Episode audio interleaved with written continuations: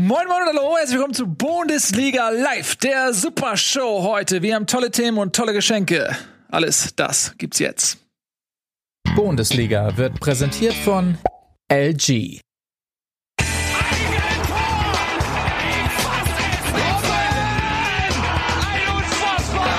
explodiert die Bude hier. Kritisiert mir denn nicht zu viel. Das ist ein guter Mann.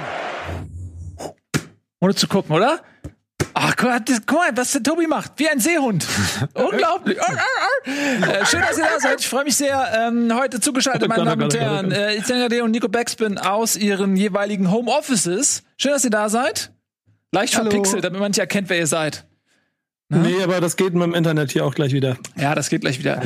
Ihr Lieben, bevor wir beginnen, gibt's eine, äh, wir haben mehrere gute Nachrichten. Wir haben eine richtig tolle äh, Nachricht zu Beginn. Und zwar wird äh, ab der nächsten Saison Bundesliga oder ab dem nächsten Jahr Bundesliga gesponsert von LG Electronics. Freuen wir uns sehr. Und äh, die haben uns hier, ja, die haben uns hier schon mal, ähm, um uns in unserer Partnerschaft willkommen zu heißen, einen richtig fetten Fernseher quasi hier aufgehängt. Das ist ein äh, OLED, ein richtig feines Stück, 55 Zoll. LED 55CX. Da Ja. habe ich auch Interesse dran. Also wenn der nachher nicht mehr da ist, dann wisst ihr, wo der gelandet ist. Ja, gut, dass du das vorher ankündigst. ja, freuen wir uns Gutes sehr. Teil, gutes Teil. Freuen wir uns sehr auf diese Partnerschaft. Ähm, und du hast ja auch noch mal eine kleine Webseite. Genau, ähm, wo es alle Infos gibt. Die, äh, den Link wenden wir mal in Bauchbilden ein. Diese Fernseher sind ja ähm, durch diese OLED-Technik mit den selbstleuchtenden Pixel ähm, auf besonders satte Farben spezialisiert und haben auch extra Sportmodi. Weil der zum Beispiel, das weiß ich ja auch aus dem Fußballbereich, das Grün darstellen ist gar keine so einfache Sache. Wusstet ihr, dass Fußballspieler 0,5 Dioptrien mehr haben als normale Menschen, weil du eben das Grün nicht so gut erkennen kannst? Das ist für Fernseher eine große Herausforderung und da hat diese, diese Fernseher von, äh, diese LG OLED-Fernseher haben alle einen Sportmodus und hier gibt's ähm, alle Infos zu dem Thema und ab kommendem Jahr werden wir dann mal gucken, was der Fernseher kann und werden auch ein bisschen für Taktikanalysen nutzen. The Return of the Taktikanalyse. Ähm, eigentlich, Endlich. wenn man so einen Fernseher hat mit so einem Sportmodus, dann müsste man ja eigentlich auch die Übertragungsrechte haben. Ja, eigentlich schon. Also was bringt dir so ein toller Fernseher ohne die Bundesliga-Rechte? Von daher vielleicht LG, Kommt automatisch damit dazu geliefert. ne? wäre doch mal was. Ähm, ja, also darauf freuen wir uns und heißen LG herzlich willkommen bei uns und außerdem he- äh, heißen wir herzlich willkommen diesen Derby Star Ball, das ist ein Originalspielball, ungefähr so 150 Euro wert, also nicht der Rede. Wenn du nicht gespielten Originalbock kaufst, ist der 150 Euro wert. Ja. Der ist gespielt. Der ist gespielt und das Geile ist hier in diesen ähm, Nahtkanten ist noch teilweise so ein bisschen Gras und Dreck dran und so. mm, das ist Original Dreck, Rasendreck aus Hat- der äh, aus dem Supercup, ne? Oder was war das? Nee, nee, nee, das ist jetzt doch vom Leipzig gegen Bayern-Spiel so. gewesen, wo uns ja ähm, so, der, gute, ja. der gute Kollege Reisende Bohne hat uns ja das zugeschickt. Den haben wir auch letzte Woche ja schon gezeigt, den Taktikzettel von Da Julian. Nagelsmann. Da ist er. Den werden wir Im schön- Original. Also das war halt nicht nur irgendwie Fake oder Nee. sowas, den waren wir wirklich, hat er wirklich ähm, uns jetzt noch zugeschickt. Kam durch die Post ähm, ein paar Tage später, als er sollte. Ich dachte Supercup, weil der, weil der, äh, weil das Leibchen hängt, aber das haben wir schon länger. Das haben wir schon länger. Das hat er uns ja damals schon ja, zugeschickt. ja, genau. Ich, äh, Also Reisebohne, geiler Typ. Also alles, was du klauen kannst auf deinen Reisen, schick uns das. Äh, das ist okay. Sehr schön. Ähm, also, das sind die guten Nachrichten. Ähm, machen wir weiter mit den weniger guten. Oder? Wie seht ihr das? Und äh, reden ein bisschen über Fußball. Ich öffne schnell mal ähm, Tobis Tagesordnungspunkte, damit ich nicht mit dem äh, Falschen einsteige. Und zwar kann doch nur ein Thema geben. Gibt es nur ein Thema, mit dem man beginnen kann? Selbstverständlich die Eintracht hat wieder. Nein, Scherz. Ähm, Lucien Favre ist entlassen worden nach der deftigen 1 zu 5 Klatsche gegen den VfB Stuttgart. Das kam jetzt wenig überraschend, aber jetzt, wo es passiert ist, bisschen überrascht ist man dann doch, wenn es dann am Ende wirklich passiert. Der Mann mit dem besten Punkteschnitt in der Geschichte der BVB-Trainer, ähm, das ist ein statistischer Fakt, der ihn auch nicht retten konnte. Ist das denn jetzt der richtige Schritt, die lieben Leute hier im Studio? Also zum Thema Überraschung, ich finde, die Entscheidung an sich ist nicht so überraschend, aber mit welcher Geschwindigkeit das dann ging, irgendwie äh, keine 24 Stunden nach der Niederlage. Normalerweise kommt dann ja noch, wir setzen uns zusammen und wir werden das jetzt gemeinsam analysieren und solche Geschichten. Aber da gab es offensichtlich nicht mehr so viel zu analysieren, was ja auch vielleicht ein Indiz dafür ist, dass ja diese Entscheidung eh schon immer so ein bisschen im Raum stand und jetzt eigentlich nur noch ähm, einer sozusagen einem Event bedurft hat, äh, um das dann letztendlich auch auszuführen. Und das ist natürlich bei, wenn man zu Hause 1 zu 5 gegen den Aufsteiger verliert, ähm, durchaus gegeben. Ich glaube tatsächlich, dass es die richtige Entscheidung ist. Also äh, ähnlich wie es damals auch bei Kovac war, mit dem äh, 5-1 gegen die Eintracht damals, hatte man auch das Gefühl, dass da ähm, einiges im Argen liegt bei der Mannschaft, auch im Verhältnis zum Trainer, auch was die Aussagen äh, nach der Partie anging, wenn man da so hört, dass irgendwie Spieler gesagt haben, ja, wir können einfach nicht verteidigen oder so. Das sind natürlich ähm, Aussagen, die nicht so gut klingen für den Trainer.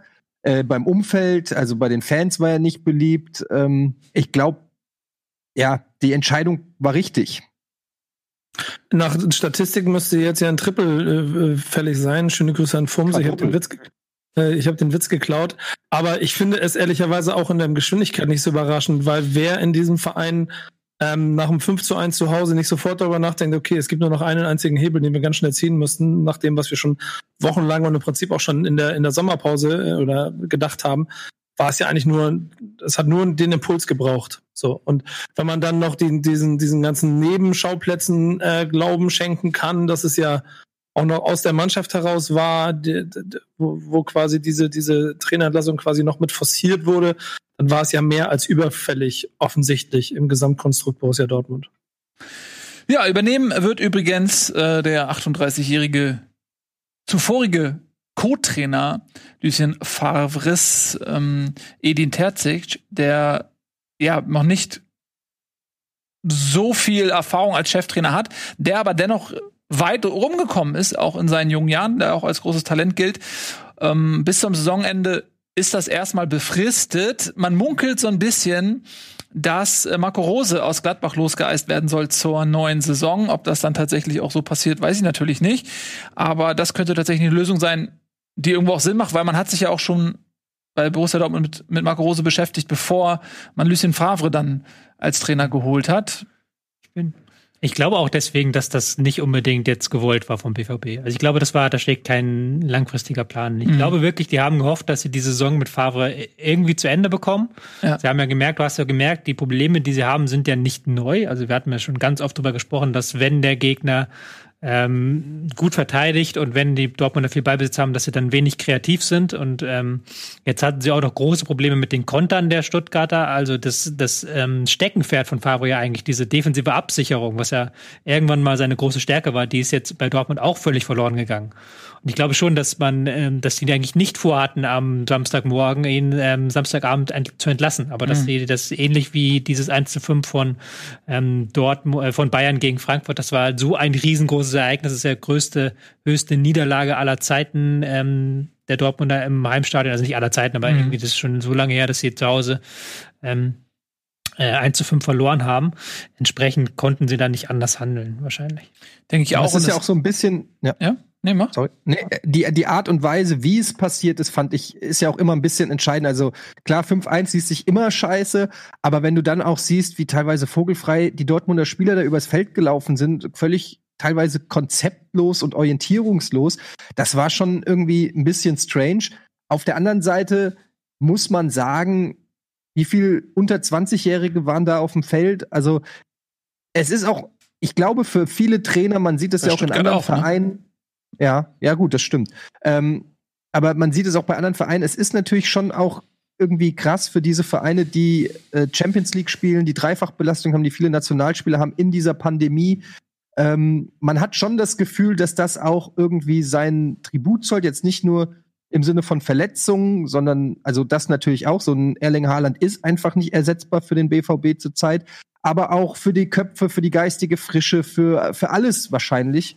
Ähm, ja, ist halt blöd. Auf der anderen Seite, ja, gut, die anderen haben auch Pandemie, haben zwar weniger Spiele, aber ja. Es gibt ja, gibt ja da immer noch Abstufungen, würde ich sagen. Also du kannst ja, ähm, dass du verlierst, das sieht man ja auch als an anderen Teams. Von den drei, vier Champions League-Teilnehmern hat nur einer gewinnen können, das war Leipzig. Und die anderen haben ja auch alle nicht gewinnen können. Gladbach hat unentschieden gespielt, Bayern auch. Hat ja doch freilos gehabt, ne? Kann man so sagen. Ähm, und mhm. die, mhm. die Dortmunder musste, haben sie aber 5-1 abschießen lassen. Und das war ja nicht mal so, dass es ein knappes 5-1 war, dass du sagst, dass Stuttgart hatte alle Chancen genutzt. Die hatten noch viel, viel mehr Chancen. Gerade in der ersten Halbzeit, wo es ja dann 1-1 stand, hätte es ja schon locker 2-3-0 stehen können. Weil Dortmund einfach ständig Bälle hergeschenkt hat, ähm, genau. auch teilweise unprovoziert und dann nichts gemacht hat gegen die Konter von Stuttgart. Also. Ja, Ich glaube auch, dass, ähm, wenn, gib mir mal den Ball zurück. Ich glaube auch, dass, also was bei, bei Favre vielleicht das ist nicht ganz so eine Parallele zu Nico Kovac wie jetzt dieses Ergebnis 5 zu 1, aber er war eben sehr umstritten auch bei den Fans. Also genauso wie Kovac nie warm wurde oder die Fans nie mit Kovac warm wurden, so rum ist es vielleicht besser. So war es auch mit Lucien Favre. Wir haben so oft drüber gesprochen, dass ihm eigentlich so ein bisschen dieses, diese Ruhrpott-Schnauze fehlt, dass ihm, ähm, ja, der Spielstil eben nicht so liegt, der eigentlich in Dortmund gefordert wird, nämlich sowas, ja, volle, volle Möhre draufgehen, lieber mal 5-3 gewinnen als 1-0 ähm, das, was unter Klopp eben auch war, dieses Vollgasfußball mit Leidenschaft, ähm, mit Emotionen, das, was ähm, zu diesem Club passt, das hat Favre nie so verkörpert. Das kann man ihm auch schlecht zum Vorwurf machen, da kann er nun mal nichts für. Aber es hat einfach gefühlt nie so wirklich gepasst und dann hatte man oft das, ähm, ja eben auch das Gefühl, sobald sich nun mal eine Situation ergibt, in der die Ergebnisse nicht stimmen, wird's dann für ihn auch eng. Und jetzt kommt also mit ähm, dem Co-Trainer, der ähm, jetzt übernimmt er Edin Terzic ein Ur-Dortmunder oder jemand, ich glaube, der ist irgendwie 90 Kilometer von Dortmund entfernt oder so geboren. Also der, der kennt die, die Region genau.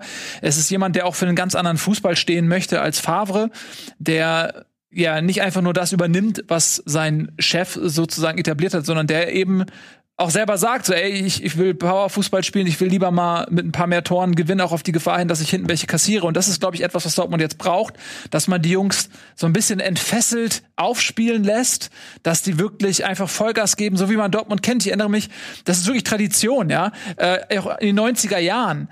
Da war Dortmund so wie, wirklich wie Hulk Hogan so, wenn die, ähm, wenn er so entfesselt äh, unverwundbar war für eine für eine äh, Weise, so hat Dortmund oft dieses, dieses diesen unfassbaren Energieschub angetrieben von der Südtribüne bekommen und hat den Gegner so zerlegt. Und das also es hat Tradition. Und genau das ist natürlich jetzt mit Pandemie und ohne Zuschauer schwierig das ähm, zu wiederholen, aber das ist ja das wofür Dortmund steht. Und das ist eben das was unter Favre nie so wirklich auf den Platz kam. Deswegen glaube ich, dass das eine Trennung ist, die irgendwo sinnvoll ist, die nachvollziehbar ist und die jetzt eben ja Dortmund so ein bisschen auch die Chance gibt, mal so die, die Ketten zu sprengen. Ja? Ich ja. glaube, es wird einfach jetzt auch sehr, sehr entscheidend sein, weil man war jetzt wirklich mit Tuchel nicht hundertprozentig zufrieden, mit Boss war man nicht hundertprozentig zufrieden, jetzt Favre. Also ähm, ich glaube, das ist jetzt auch wirklich mal äh, genug bei Dortmund. Man muss jetzt äh, wirklich mal die Zeit nutzen, wenn man wirklich sagt, man lässt diesen Co-Trainer jetzt die Saison zu Ende spielen, egal wie das jetzt abläuft. Und dann hat man jetzt lange Zeit einen Trainer zu scouten, der sowohl von der, von der Spielphilosophie als auch von dem Charakter und der Ausstrahlung, und das ist eben in Dortmund enorm wichtig, eben auch zum Verein passt.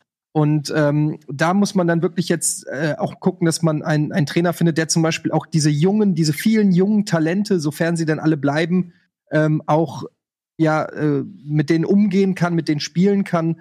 Und ähm, das wird jetzt sehr spannend. Ich finde, Rose vom Profil her bringt er genau alles mit, was in Dortmund passt. Ist auch so ein Typ wie wie Klopp, sowohl was die, was nach außen hin angeht, er ist auch sehr eloquent, er, er, er kann sehr gut den Fußball erklären, er ist aber auch so einer, ein, noch ein äh, gefühlt ein junger Trainer, ein smarter, ausdrucksstarker Trainer. Ich glaube, das könnte ein Match sein, an, äh, äh wenn ich da so an, an Dortmund denke. Das würde schon ganz gut passen. Ja, mhm. denke ich auch. Man darf, glaube ich, bei allem ähm, sprechen über diese Dortmunder Niederlage auch nicht vergessen, dass Stuttgart einfach unglaublich gut war. Die haben nämlich genau das gemacht, was normalerweise von Dortmund erwartet wird, nämlich mit diesen jungen Spielern frech, frei aufgespielt, Powerfußball, Geschwindigkeitsfußball. Ähm, die hätten noch mehr Tore schießen können als diese fünf. Das klingt doof, aber so ist es. Die hätten äh, noch mehr Chancen. Die hätten eventuell noch einen Elfmeter bekommen können, ähm, den Hummels Pfostentreffer, ähm, den Pfostentreffer ähm, eigentlich verursacht hat, hätte man auch durchaus geben können. Mhm. Also äh, man muss auch mal sagen, dass Stuttgart das verdammt gut gemacht hat und es gehört immer auch eine Mannschaft zu, die dann das, was der Gegner anbietet, auch so gnadenlos aus nutzen kann. Und das haben die an dem Tag eindrucksvoll bewiesen, die Stuttgarter. Ja, also das war. Entschuldige. Nico. Nee, alles gut, alles gut. Ich, ich weiß ehrlich, geht's also Ball in deine Richtung. Ich war ein bisschen überrascht davon, dass Stuttgart ja offensichtlich sehr ähm, offensiv verteidigt hat, sehr, sehr früh versucht hat zu stören und damit Dortmund mehr Probleme gemacht hat, offensichtlich, als ich gedacht hätte, weil ich so es bisher mehr abgespeichert hatte. Und da wenn Mannschaften sich hinten reinstellen, hat Dortmund Probleme. Jetzt hat Dortmund Probleme, wenn die Mannschaft so offensiv versucht, auf sie zuzurennen. Was die Lücken in der, in der Verteidigung, also Also vor allen Dingen, wie vor allem gegen Ende Mats Hummels da in den 1 zu 1 Situationen ausgesehen hat, das war schon dann fast ein bisschen bemitleidenswert. Vor allem für das Niveau, auf dem sie sich da bewegt haben. Aus Bremen kenne ich das ja über die Jahre, aber da hätte ich das nicht erwartet. Siehst du? You're not alone. Stuttgart war halt so wieder so verdammt schnell. Also die haben halt so viele schnelle Spieler und wenn die in den Umschaltmoment reingehen, dann gehen die halt nicht mit zwei, drei Spielern rein, dann gehen die mit vier, fünf Spielern rein. Und dann kommen sie, gehen sie halt auch in die 1 gegen 1 Situation. Das die krasseste Statistik, fand ich, war, dass ähm, äh, Stuttgart mehr erfolgreiche Dribblings hatte als BVB. Mhm. Der BVB ist ja ein Spieler, der mit Sancho oder Reina auf Dribblings setzt. Guerrero. Äh, der, mhm. Guerrero, ja, der halt genau darauf setzt. Und der aber Stuttgart haben sie, hat ihnen in diesem Bereich den Rang abgelaufen, weil sie halt eben auch Spieler können, die diese 1 gegen 1 Duelle können und diese 1 gegen 1 Duelle auch schaffen. Mhm. Ja, also ähm, die haben wirklich ähm, absolut überzeugt. Ja, ich bin sehr gespannt. Ähm, Dortmund äh, spielt als nächstes gegen Bremen. Nico, das ist ja eigentlich nicht so eine dankbare Situation, gegen eine Mannschaft zu spielen, die sich eventuell auch so ein bisschen befreit fühlt von den Zwängen dieses Trainers, weil Favre ist ja auch jemand, der sehr taktisch denkt, der diszipliniert denkt, aber auch sehr vorsichtig dabei ist.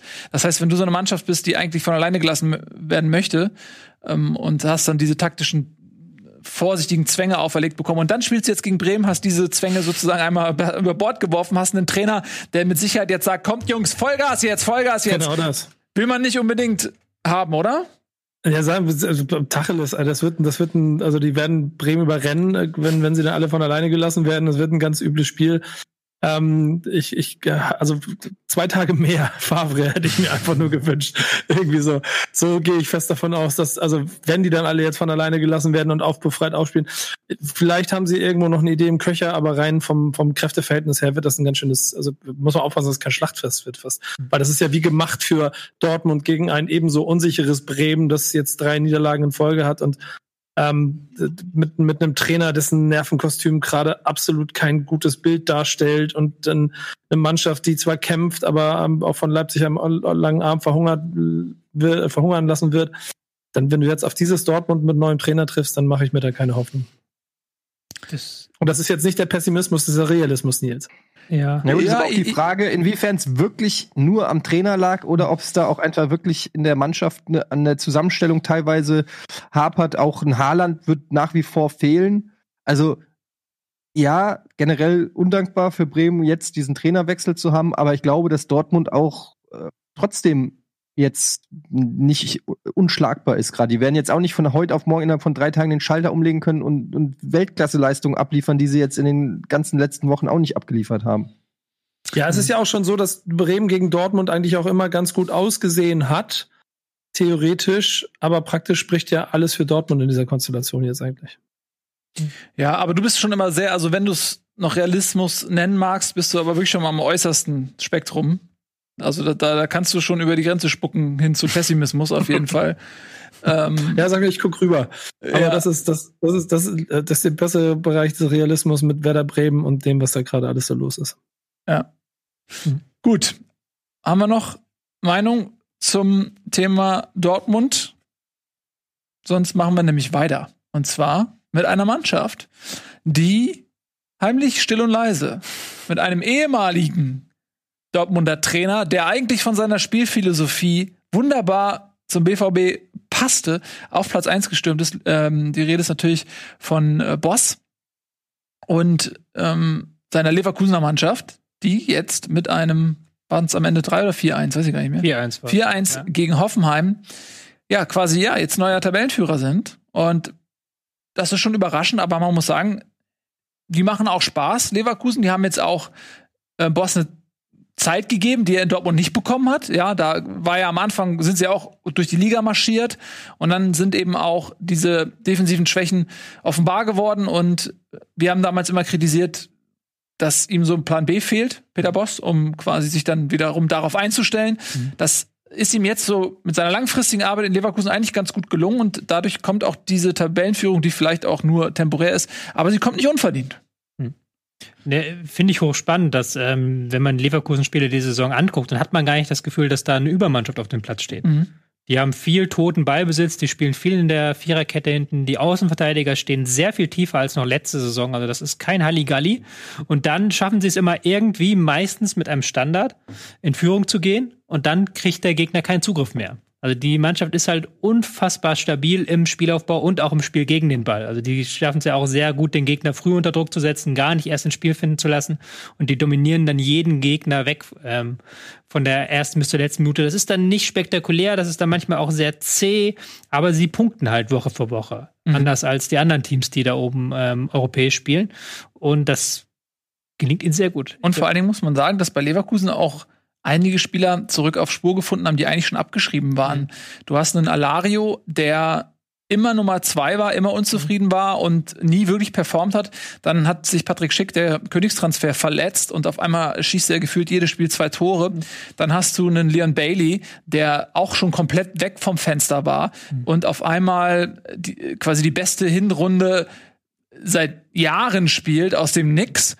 Ähm, ja, du hast die Abgänge von Kai Havertz und Kevin Volland überraschend gut kompensiert irgendwie in Leverkusen, obwohl du eigentlich jetzt gar nicht diesen, diese neuen Impulse von außen setzen konntest, weil eben auch ein Patrick Schick äh, so lange verletzt war. Ähm, das ist also schon bemerkenswert. Ja, ich finde halt, ähm, zum einen merkt man, wie selbstbewusst sie sind und das ist ein Selbstvertrauen, dass sie sich zum Beispiel auch aus den internationalen Partien geholt haben. Ähm, und ich finde halt, ich mu muss es sagen, sage ich nicht, weil ich immer Kickbase habe. Ich, ich finde, äh, Wirtz ist für mich ein wahnsinniger Spieler. Also ich habe jetzt gerade natürlich, weil ich ihn auch in meinem Fantasy League Team habe, immer auch ein Auge auf ihn gehabt und ich kann manchmal nicht glauben, dass der erst 17 ist. Der hat eine Souveränität am Ball, eine Übersicht. Der wird auch von seinen Mitspielern ständig gesucht. Der fordert die Bälle alles, was der macht, macht, hat Hand und Fuß, ohne jetzt irgendwie so super spektakulär zu sein oder so. Aber ähm, also ich kann mich nicht erinnern, weil ich das letzte Mal einen 17-Jährigen gesehen habe, der so äh, geschaltet und gewaltet hat und dabei also so eine Souveränität ausstrahlt. Ich finde das bemerkenswert und er lässt wirklich einen Kai Havertz zurzeit ja quasi schon vergessen und ähm, also man muss da auch dem Trainer, finde ich ein Kompliment, man auch einen Amiri könnte man nennen, der ein sehr gutes Spiel gegen seinen Ex-Verein gemacht hat. Ähm, er schafft es wirklich momentan, die Spieler, also mit dem vorhandenen Material, was er hat, und ihr habt es ja richtig gesagt, die ganz spektakulären Neuverpflichtungen sind ja ausgeblieben, wenn man jetzt von Patrick Schick absiegt, aber das war ja dann quasi äh, im Tausch für einen, einen Volland oder so. Und dann hat er es jetzt geschafft, mit dem vorhandenen Potenzial ähm, da noch mal ein neues Level zu erreichen. Und das finde ich ist äh, durchaus aller Ehren wert. Und auch erwähnenswert, die Euroleague haben sie eben nicht abgeschenkt, sondern sie haben, ja. glaube ich, sogar jedes Spiel gewonnen in der Euroleague. Ähm, also da haben sie auch performt, uns ernst genommen. Mm, und dadurch haben sie nun mal eben auch eine ähnliche Belastung wie die Champions League Teams. Also da gibt's nicht mal mehr den Makel der fehlende Doppelbelastung oder sowas, mhm. sondern das ist tatsächlich unter den gleichen Bedingungen entstanden, wie sie eben auch Bayern, Leipzig, Dortmund haben oder Gladbach. Ähm, ja, also Leverkusen grüßt von Platz 1 und es kommt dann ja in der nächsten Woche, meine ich, schon zum Spitzenduell Leverkusen gegen Bayern. Das ähm, hat richtig, finde ich, auch wieder so schönes 90er-Feeling. das war die Zeit, in der das immer Spitzenspiel war, gerne mal Erster ja. gegen Zweiten. Da ist dann ja auch dieser Name Vizekusen entstanden, weil Leverkusen meistens irgendwie am Ende Platz 2 belegt hat. Da dürfen wir uns tatsächlich auf ein ähm, sehr interessantes Spiel freuen. Mhm. Vielleicht kann Leverkusen sogar die Tabellenführung ausbauen. Weiß man ja nicht. Bayern hat eine richtig geile Woche vor sich. Wir haben jetzt englische Woche, geht ja äh, schon wieder am Dienstag weiter. Mhm. Und dann gegen Wolfsburg und gegen Leverkusen. Ja. Da kann Bayern ja mal zeigen. Beides äh, die ungeschlagenen, ungeschlagenen Teams noch in der Liga. Da hat Bayern vielleicht auch den Ärger zu sagen, so, nee, äh, wenn wir noch äh, schon ein Spiel verloren haben, dann müssen die anderen auch noch verlieren. Ja. Man kann halt bei dem, bei dem Spiel noch ganz kurz erwähnen, die, die roten Karten es gab ja auch nach dem ähm, nach der Partie jetzt, äh, wie ich es gerade auch eben erst gelesen habe, bei Kicker ähm, noch ein Eklat mit Torwart Baumann, der äh, mhm. wohl im, im Sky-Interview gesagt hat, äh, ja, es ist halt schwer gegen zwölf Mann zu spielen, was jetzt wohl irgendwie äh, auf jeden Fall äh, Ärger nach sich zieht. Ähm, ja, es gab zwei gelb-rote Karten für Posch und Grillitsch. Auf der anderen Seite keine rote Karte für Amiri, der seinem Ex-Kapitän Vogt einfach mal ein bisschen ans Ohrläppchen am, Ohrläppchen, am Ohrläppchen gezogen hat, mal gucken wollte, was passiert. ähm, äh, übrigens, was passiert ist, ist, dass Kevin Vogt völlig ausgerastet ist. Und das ist schon eine Kante, der Typ. Also, äh, ja, weil er ihn kannte, wusste er das auch. Ähm, ja. wen kann ich wie provozieren, ne? Ja, da weiß man natürlich, dass, ich frage mich ja dann immer so, mochten die sich vielleicht schon früher, äh, als sie in einer Mannschaft gespielt haben, nicht oder so, aber so, ich mag ja solche Szenen, also natürlich gehören die nicht, ich verurteile das natürlich auch, aber auf der anderen Seite mal so ein bisschen am Ohrläppchen ziehen, ein bisschen die Emotionen triggern. Als Zuschauer, als Neutraler sieht man das ganz gerne, aber hat er auch Glück gehabt, hätte auch für äh, Tätigkeit ähm, vom Platz fliegen können, muss man fairerweise auch sagen. Ja, am Ohrläppchen ziehen, ja. Streng genommen ist das Hand aus dem Gesicht. Ja, ja. Also, also hast, hast, du auch schon Rot für gesehen. Ja. Gibt aber auch Szenen, wo es kein Rot gab. Ich weiß Ja. jetzt gar nicht, wie die offizielle Leitlinie da ist. Ja. Aber ja, ich finde es ein bisschen, ein bisschen haarig, da dann zu sagen, wir haben gegen zwölf Mann gespielt. Das ist dann so ein Riesenskandal. das Und ist jetzt okay. nichts, ja, jetzt nichts gegen Kofeld und dann ist auch was anderes, wenn du es im Spiel sagst, aber er hat ja auch gesagt, ihr habt uns verpfiffen und er kriegt Also das keinen ist- Hahn beim DFB danach. Guck mal, das ist halt Fußball und gerade jetzt, wo man aufgrund des Fehlens der Zuschauer die ganzen Gespräche und, und, und, Kommentare der Beteiligten hört, wird einem ja jedes Mal wieder bewusst, ey, das ist nicht anders als Kreisliga-Fußball. Das sind dieselben Emotionen, dieselben Kommentare, das ist dasselbe Mindset. Und natürlich, wenn du dann in so einem Spiel dich so benachteiligt fühlst und bist pisst und sauer und dann rutscht dir mal sowas raus, das ist in meinen Augen überhaupt kein Skandal. Der kriegt jetzt eine Geldstrafe, irgendwie so 6.000 bis 9.000 Euro oder 12.000 Euro, whatever, soll es gut sein. Aber das jetzt als Skandal hochzubauschen, finde ich äh, viel zu viel. Also das Aber sind ja auch nicht deine sagen, Worte, das ist, ne, ich habe es ja auch gelesen, ja. Ja, ja, ich meine nur, dass der Schiedsrichter auf jeden Fall ein bisschen unglücklich war. Also da gab's ja dieses äh, Foul von ähm, na Sinkgraven, glaube ich, äh, auf, auf, äh, auf den Fuß vom Baumgartner oder so. Hätte man auch Elver geben können. Und dann die, ähm, die Gelbrote für Grillitsch äh, war auch, also die muss man auch nicht geben. Also ich kann verstehen, dass da die Emotionen dann auch hochkochen, aber man muss auch klar sagen, dass Leverkusen einfach wesentlich besser war an dem, an dem Tag. Finde ich. War schon, war schon verdient. Also die haben zugebissen, die haben die Chance gesehen auf die Tabellenführung und haben direkt zugebissen. Ja, schön für die Bundesliga. Ich finde das schön, dass es mal wieder unterschiedliche Tabellenführer gibt. Ich habe das Gefühl, dass diese Belastung eben auch zu kuriosen Ergebnissen führen kann. Und dadurch ist die Tabelle so schön durchgemischt und wir sollten das genießen, solange wir das haben, denn wer weiß, wenn die Bayern irgendwann wieder alle zur Verfügung haben, Kimmich trainiert wieder mit, ähm, dann werden sie irgendwann vielleicht wieder gnadenloser sein und dann beschweren wir uns wieder alle über die Langeweile. Von daher lass uns das so lange genießen, wie es geht. Und dieser Genuss wird auch deshalb möglich gemacht, weil Union Berlin einfach nicht schwächeln will in ihrem zweiten Bundesliga-Jahr, wie sich das gehört. Normalerweise steigen Aufsteiger im zweiten Jahr ja wieder ab. Was ist da los? Berlin ähm, zeigt kaum Schwächen und holt einen Punkt gegen den Rekordmeister. Und das muss man ehrlich sagen, auch nicht unverdient. Und ohne Max Kruse. Ohne Max Kruse. Eigentlich müssen sie ja sogar früh vielleicht sogar mindestens 2-0 führen, ne? Also wenn Ja. er losgelegt wie die Feuerwehr.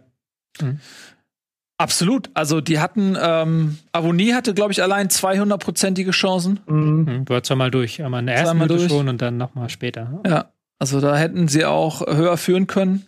Die haben halt richtig Tempo gegeben von der ersten Minute. Also Mhm. die haben die ganze Aufstellung hat voll Sinn ergeben, haben im Mittelfeld wirklich eine 4-1-4-1 und dann eine Viererreihe dahingestellt, wo jeder Spieler halt super schnell ist und haben dann in den Umschaltmomenten das richtig brutal ausgenutzt. Haben gar nicht den, die Bayern so früher unter Druck gesetzt, weil sie auch wussten, okay, das Mittelfeld der Bayern ist momentan so eine riesige Schwachstelle. Da fehlt halt ein Kimmich, da ist ein Thiago weggegangen, da ist ein Rocker noch nicht bereit, das Mhm. fliegt ihm vertraut. Da spielen sie halt mit Musiala von und Goretzka, die beide keine Spielmacher sind. Und sie haben dann abgewartet, da unter Druck gesetzt und dann brutal die Umschaltmomente genutzt und dann wirklich die Kette angelaufen.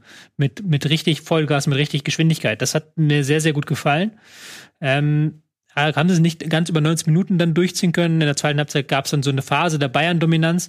Aber du merkst halt, dass diese Bayern so auf der letzten Rille irgendwie der nicht vorhandenen Winterpause entgegengehen weil sie die erste Viertelstunde komplett verschlafen haben und dann, gerade als sie dann 1-1 gemacht haben und gedacht hast, jetzt kommt der Druck, kam dann nichts mehr, weil dann irgendwie dann auch wieder alle gepustet haben, weil dann auch wieder alle waren. Ich fand so sinnbildlich waren so zwei Szenen, weil sie es ja eigentlich dann, haben sie zwei Szenen, wo sie wirklich gut gespielt hatten.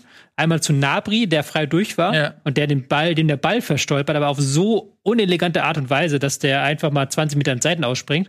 Und das andere Mal, wo Lewandowski dann im Strafraum war, und einfach fällt, und man Ja. dachte, er ist irgendwie Elfmeter und sowas. Nein, der hat einfach den Ball nicht ordentlich kontrolliert und ist dann äh, aus dem Tritt geraten. Was halt total untypisch ist für Lewandowski. Der ist europaweit, was Statistiken angeht, äh, unter Gegnerdruck derjenige, der am ehesten den Ball behält. Also Lewandowski vom Ball zu trennen, ist äh, fast unmöglich. Und dann hat er so ein leichter Schubser ihn schon aus der Bahn geworfen. Ist auch sehr untypisch. Ja. Bisschen wie bei FIFA, so, ne? Wenn die Spieler alle null Konditionbalken haben und dann irgendwelche Random Events passieren. so. Ja, aber das zeigt das tatsächlich. Ähm, Und das macht ja auch nur Sinn, weil die Bayern haben nun mal einen kleinen Kader, haben dann noch eben noch viele Verletzte.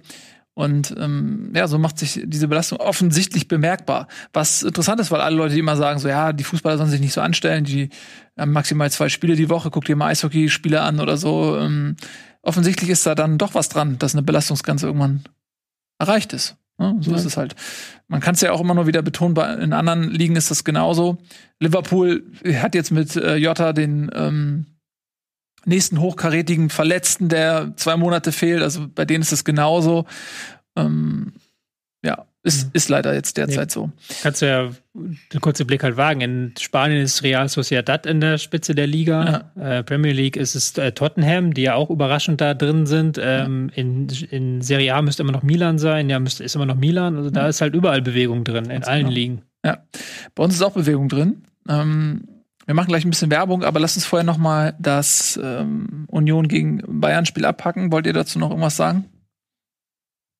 Nö, soweit ihr habt eigentlich alles schon äh, ganz gut gesagt. Ich freue mich für Union. Ich finde, es ist ein toller Verein und es macht Spaß. Und ich freue mich vor allen Dingen für Vereine wie Stuttgart und Union, wenn sie gegen so vermeintliche Übermannschaften mutig auftreten. Und ähm, wenn wir später noch auf das Spiel der Eintracht kommen, dann ist das nämlich auch genau das, was ich bei meinem Verein so ein bisschen vermisse. Dieses Unbekümmerte, dieses, nee, wir spielen jetzt zwar gegen Bayern, aber wir, wir, wir liefern denen jetzt einfach mal einen Fight. Wir, wir spielen auch Fußball. Wir sind auch Profifußballer, die seit fünf, seit fünf Jahre alt sind, auf dem Fußballplatz stehen. Und jetzt lasst uns mal kicken. Und das finde ich ist generell geil. Das kann natürlich auch bös nach hinten losgehen. Aber ähm, ich finde, dieser Mut wird zurzeit belohnt. Und das, das finde ich erstmal sehr, sehr positiv. Dass die Trainer dann auch ihren Mannschaften das mit auf den Weg geben, finde ich top.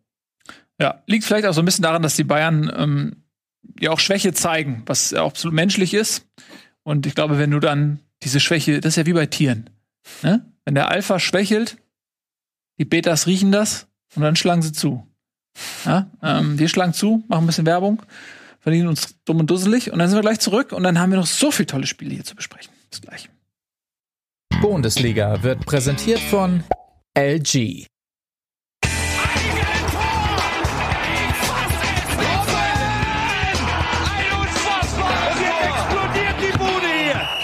Kritisiert mir denn nicht zu viel. Das ist ein guter Mann.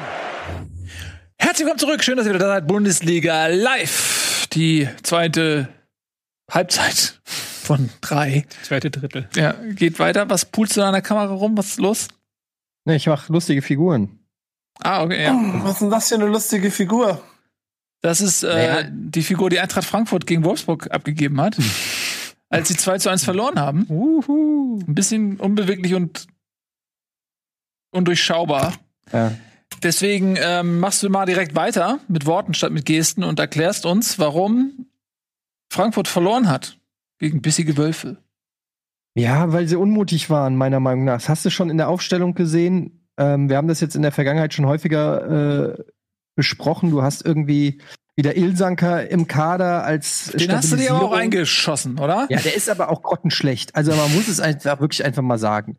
Der spielt eine katastrophale Saison. Der hat wieder irgendwie paar und 50 Prozent äh. Passquote gehabt. Äh, nicht Ja. Ballbesitz, Passquote.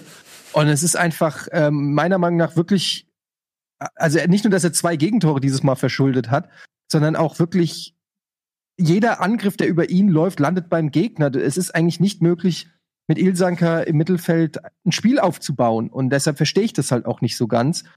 Und ähm, ja, meiner Meinung nach liegen die Probleme, die sind vielseitig. Ich finde, es war ein, unmutige, ein unmutiger Auftritt, äh, ein matter Auftritt, eine schlechte Leistung äh, von der Eintracht gegen wirklich auch gute Wolfsburger, die zurzeit einfach auch in Form sind. Das muss man halt auch sagen.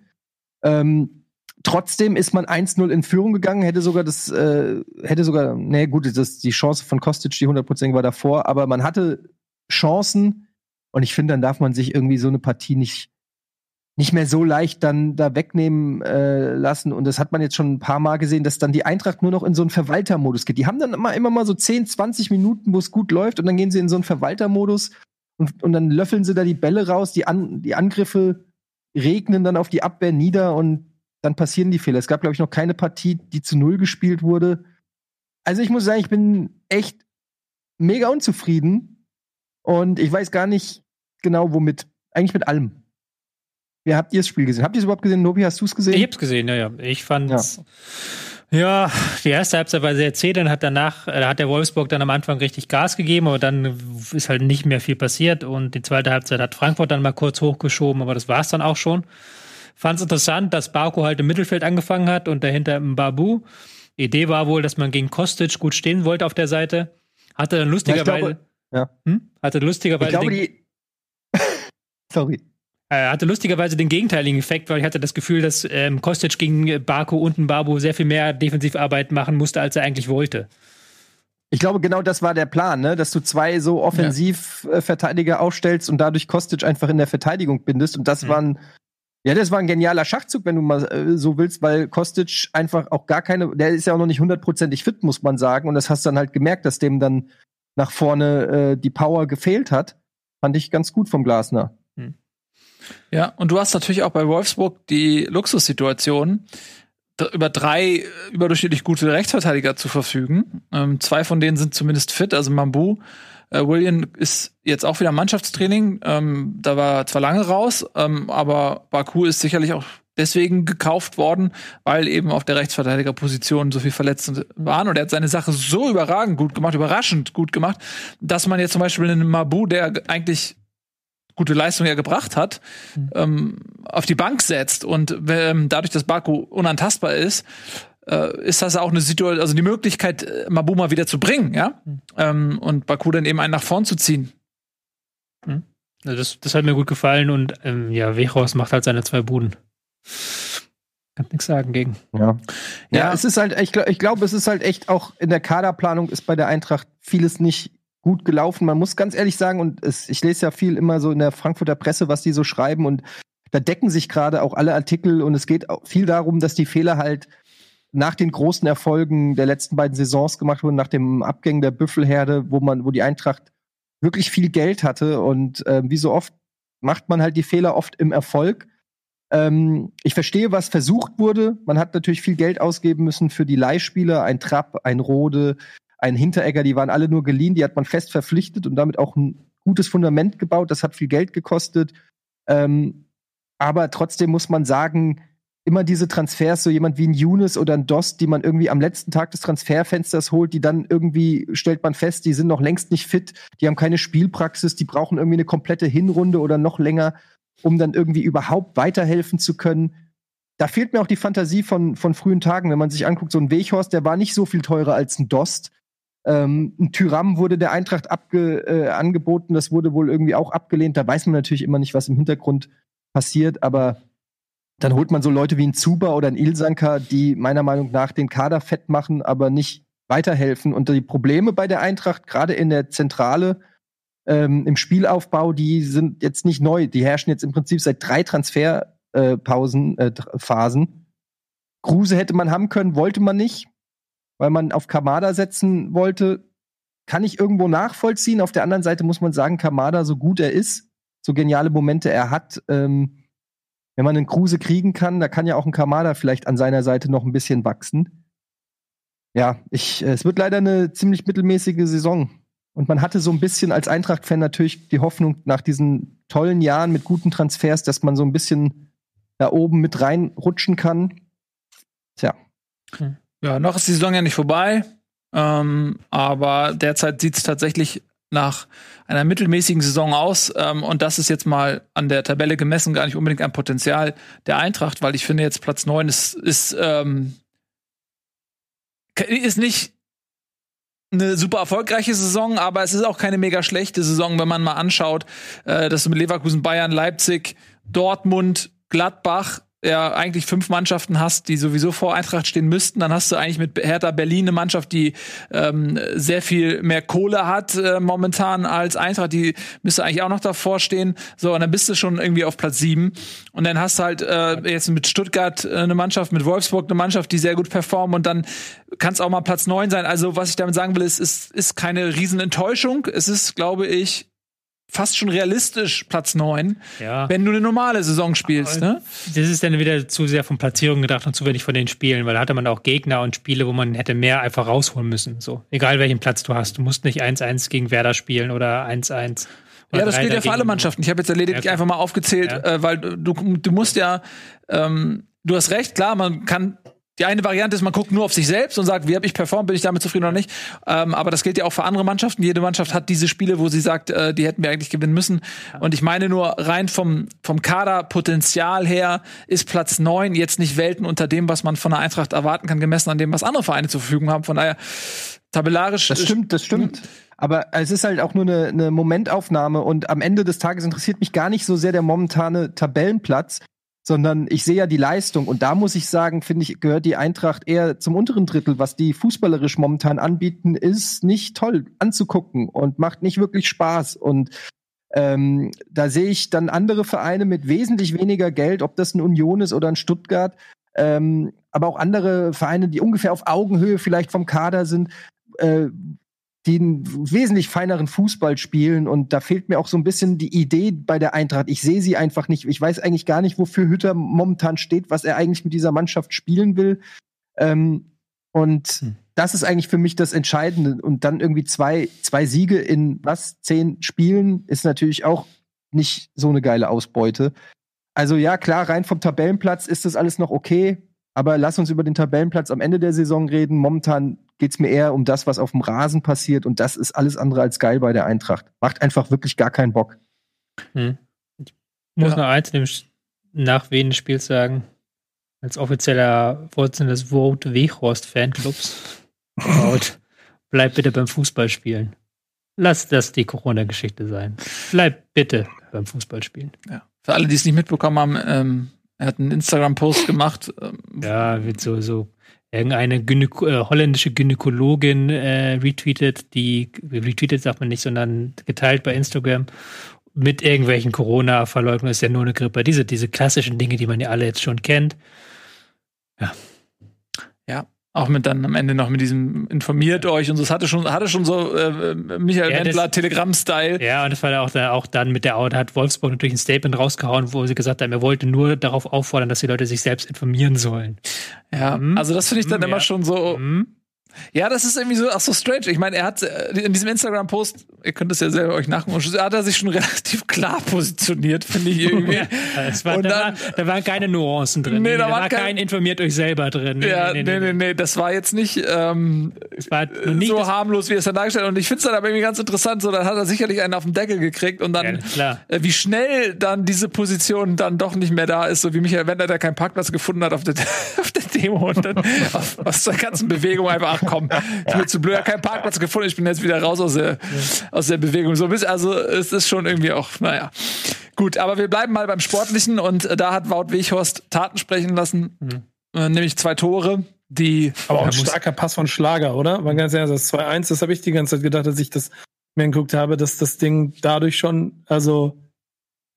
das Ja, ist gut, gut gesehen, aber finde ich mit, also ich würde mal sagen, mir fallen momentan bei, sagen wir, 16 oder 15 Bundesliga-Vereinen defensive Mittelfeldspieler ein, die den gecatcht hätten, den Ball.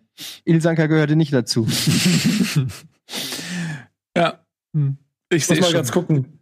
Der war nicht un, der war nicht unverteidigbar, dieser Pass, auch wenn der schön, wenn der dann ankommt, natürlich schön ist und auch gut gemacht von Weghorst aus der Drehung dann da rein. Aber der war, den kann man auch verteidigen, den Pass. Lass uns mal weiter galoppieren. Ja. Von einer äh, unschönen Leistung aus Bundesliga-Sicht zur nächsten. Werder Bremen gegen RB Leipzig. 0 zu 2. Nico, Mhm. dein Fazit zu diesem schönen Spielchen. Ich habe nicht mit viel anderem gerechnet, weil Leipzig von den Mannschaften da oben die ist, die immer auch unter der ja, zwischen, zwischen unter der Woche Champions League und Liga nicht so viel Unterschied macht und weiter galoppiert. Und Bremen hat zwar, ähm, es finde ich, zumindest in den Anfängen ja gar nicht so schlecht gemacht und hat versucht mitzuspielen, aber klar, äh, einfach durch individuelle Stärke. Ähm, und in der einen anderen Situation auch ein guter Torhüter, äh, ist es halt nicht schnell schon höher geworden, während Bremen in der Offensive halt überhaupt 0,0 Durchstartskraft hatte. Und damit war das eigentlich schon relativ schnell klar. Und ähm, da wir das ja in der WhatsApp-Gruppe hatten, möchte ich es auch hier stellen, öffentlich einmal sagen, ja, was Kofeld da sich im, im Spiel geleistet hat, war absoluter Quatsch, weil das ist ein klarer Elfmeter. Kannst du es nochmal erklären? Ähm, hat, in, hat während der während der Partie wild wild quasi dem Schiedsrichter auch schon vorgeworfen, dass er das Spiel ja quasi durch ihn verloren haben, weil er den Elfmeter gegeben hat, der in seinen Augen keiner war. Ich fand ähm, die was er ja ich fand die Formulierung. Ganz kurz den Satz zu Ende bringen, vielleicht, weil ja. er das am Ende ja aber auch äh, dann öffentlich sich dafür entschuldigt hat. Das muss man ihm ja. zumindest zugute halten. Nichtsdestotrotz, und das ist dann so ein bisschen das Fazit aus dem Spiel, merkt man, dass er ja will und man merkt auch, dass diese Mannschaft will, aber ein Tick zu überambitioniert ist, um eine Mannschaft auswärts wie Leipzig jetzt ein Bein stellen zu wollen, glaube ich. Hm. Dafür reicht's dann einfach von der Qualität nicht. Ich, ich fand das halt so interessant, dass er da den zugerufen hat, ihr habt uns das Spiel zerstört. So, ich finde, dass ich bin da auch, bin da nicht päpstlich als der Papst. Ich finde, im Eifer des Gefechts kann man sowas rufen und da muss man jetzt keinen Riesenskandal draus machen. Andererseits halt. Nee, das nicht. Aber Spiel zerstört heißt doch nichts anderes, als du musst gegen Leipzig, also das ist doch taktisch klar, du musst gegen Leipzig einfach versuchen, mindestens bis Mitte der zweiten Halbzeit ohne Gegentor zu bleiben, ja. weil dann werden sie vielleicht irgendwann nervös. Ja, das kann sein, aber es war halt schon etwas seltsam angesichts des Spiels, dass er dann in, in, der Phase ganz klar nur auf eine Richtung ging nach den ersten zehn Minuten. Und wo halt die aber Bremen das, ja gar das, kein, ja, ja klar, wo Bremen aber, halt gar keinen Zugriff irgendwie bekommen hat und du dich halt danach hinein fragst, wie wollten die eigentlich je in diesem Spiel ein Tor schießen?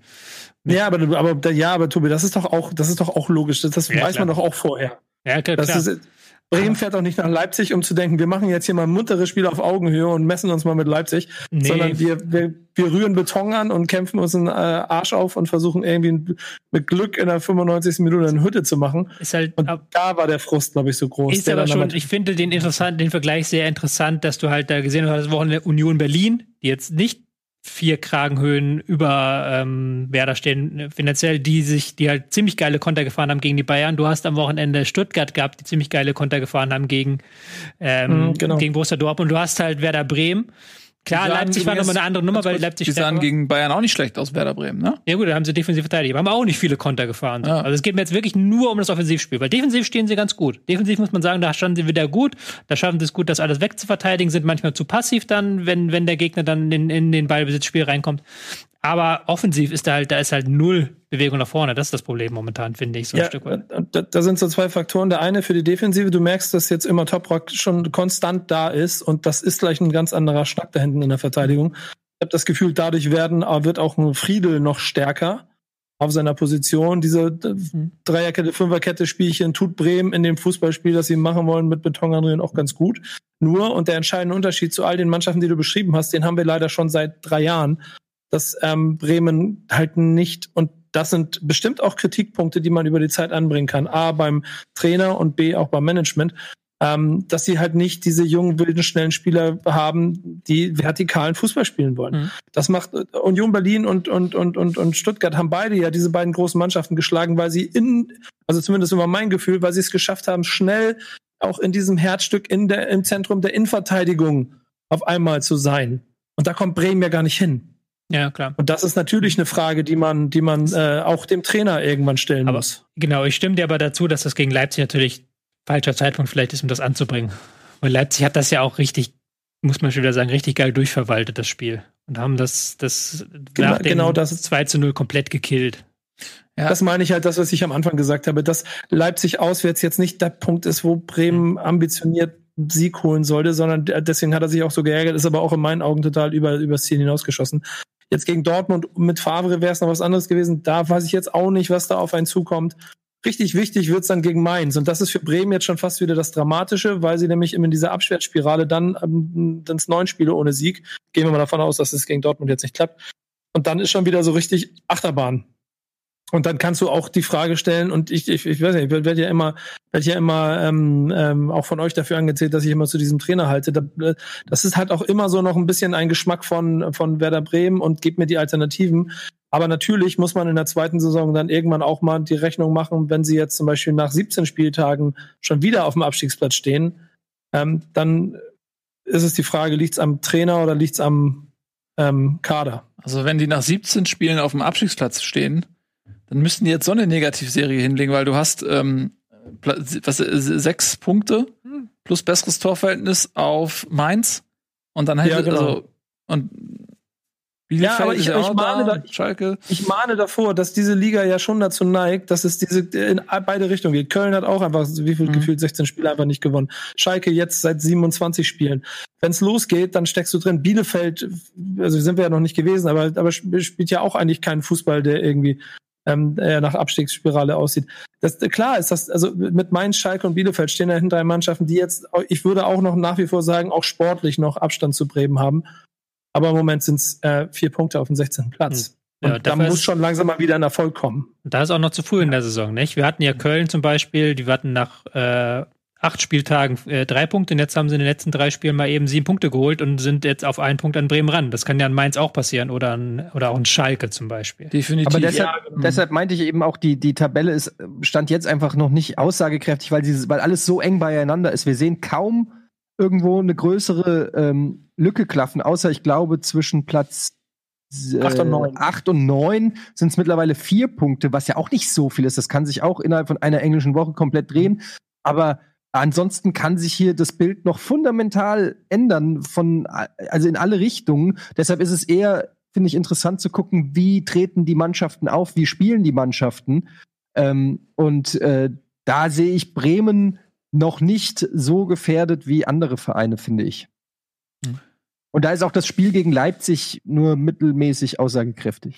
Ja, insgesamt ist bei Bremen halt aber ein, das- das Grundproblem, ich meine, das müssen wir jetzt nicht groß, so mache ich kurz, aber die, das Grundproblem einfach von mangelnden Alternativen auch. Und alles, was sie aus der finanziell sehr prekären Lage noch machen könnten, wären nochmal drei Spieler verkaufen, wenn irgendeiner die haben will, um finanziell durch die Saison durchzukommen, aber du kannst den Kader nicht verbessern.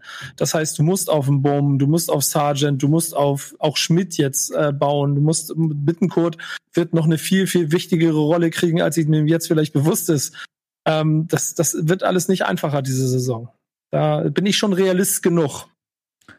Ja, also was natürlich passieren kann, ist, sie sind sehr gut gestartet in die Saison. Ich erinnere da noch mal gerne an die Abstiegssaison des HSV, die mit sechs Punkten aus zwei Spielen gestartet sind. Das kann natürlich sein, wenn sie da wieder reinrutschen, dass es auch mental so ein Strudel sein kann, dass du merkst, scheiße, jetzt sind wir schon wieder hier. Letzte Saison war so anstrengend.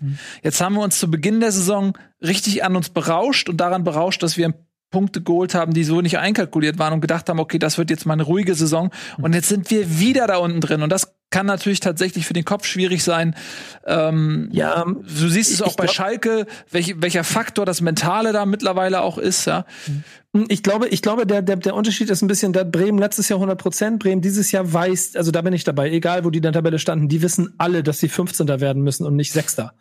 Äh, und das ist dem Kader, glaube ich, ziemlich, ziemlich klar bewusst. Deswegen wird diese Schockwelle nicht so groß sein. Trotzdem ist so ein Spiel wie, guck mal, wenn du Mainz jetzt am Wochenende gesehen hast, die ja hoch ambitioniert gegen Köln noch angefangen haben und wenn, wenn sie dann treffen, dann, dann bringen sie das Ding auch durch. Dadurch, dass sie nicht treffen, fallen sie in sich zusammen. Und das sind die Spiele, wo Bremen halt genau wie Köln das Tor machen muss. So, Ja. Dann gibt's auch keine Diskussion mehr. Aber Ja. wenn da nicht diese Tore fallen und du den Gegner wieder stark machst, wie das Bremen auch in den letzten Jahren immer in der Abstiegskampf gemacht hat, dann äh, unterhalten wir uns nochmal neu. Ja, gut. Ähm, aber man muss auch Leute, sagen, Leipzig hat Also einfach auch verdammt souverän gemacht. Die sind äh, mittlerweile wirklich in der Lage, das Tempo rauszunehmen, den Vorsprung zu verwalten. Die haben sehr viel Breite im Kader, können immer mal wieder nachlegen, können rotieren und die sind schon irgendwo eine Maschine unter Nagelsmann, muss man wirklich sagen. Die machen das sehr, sehr souverän und wenn sie Bock gehabt hätten, hätten sie vielleicht auch noch höher gewinnen können, aber die wissen auch so, ey, die Saison ist lang. Äh, belassen wir es mal bei einem 2 zu 0. Also das äh, war schon respektabel. Lass uns mal, äh, ich kann mich ja versuchen, mal komplett an deinen, ach, es gibt gar keinen mehr. Machen wir mal Gladbach gegen Hertha. Und Dann, Jungs, tut Was? mir leid, ich habe das ja angekündigt, ich muss mich leider verabschieden. Ja, du musst leider los, anderes. stimmt. Da war ja, Ja, was. genau. Ich habe ich hab noch wieder was, wo, wo ich irgendwann mal auch noch ein bisschen mehr zu erzählen kann. Vielleicht hast du eine Verbindung. Aber ich muss mich jetzt leider verabschieden, deswegen ähm, macht weiter. Nico, Und mach's gut, Scha- danke, dass du da warst. Schalke tut mir sehr leid übrigens. Das wollte ich nur noch hier lassen. Leute, Ja. bis nächste Woche. Tschö. Ciao, ciao. Da ist er von uns gegangen. Ähm, wir machen trotzdem weiter mit Gladbach. Gegen äh, Hertha BSC 1 zu 1. Was auch ein Hertha BSCs Spiel, Tobi. Ähm, Jein, also es war ein sehr umkämpftes Spiel, sagen wir das so. Gladbach hat ja sich vorher entschieden, auf mal richtig Kehr einzumachen da. Die Mannschaft auf sechs Positionen verändert, sogar einen neuen Torwart gebracht, weil sie, glaube ich, gemerkt haben nach diesem, äh, dieser Niederlage gegen Real Madrid, wo sie schon sehr blutleer gewirkt haben, ähm, dass sie einfach neue Impulse gebraucht haben. Und dann kommt jetzt auch noch mit Berlin eine Mannschaft, die dann wirklich giftig, gallig in die Zweikämpfe rein, kompaktes 4-4-2 ab und zu nach vorne pressen. Das war halt schon richtig intensiv. Und beide Teams haben einen neuen Sprintrekord für die Saison aufgestellt. Was die Anzahl der Sprints jeweils angeht, da merkst du schon, das ist so ein richtiges Spiel, das tat weh. Und das war halt kein Spiel, was schön war, kein Spiel, was gut anzusehen war, aber eins, das halt vom, in, von der Intensität gelebt hat und von den vielen Zweikämpfen.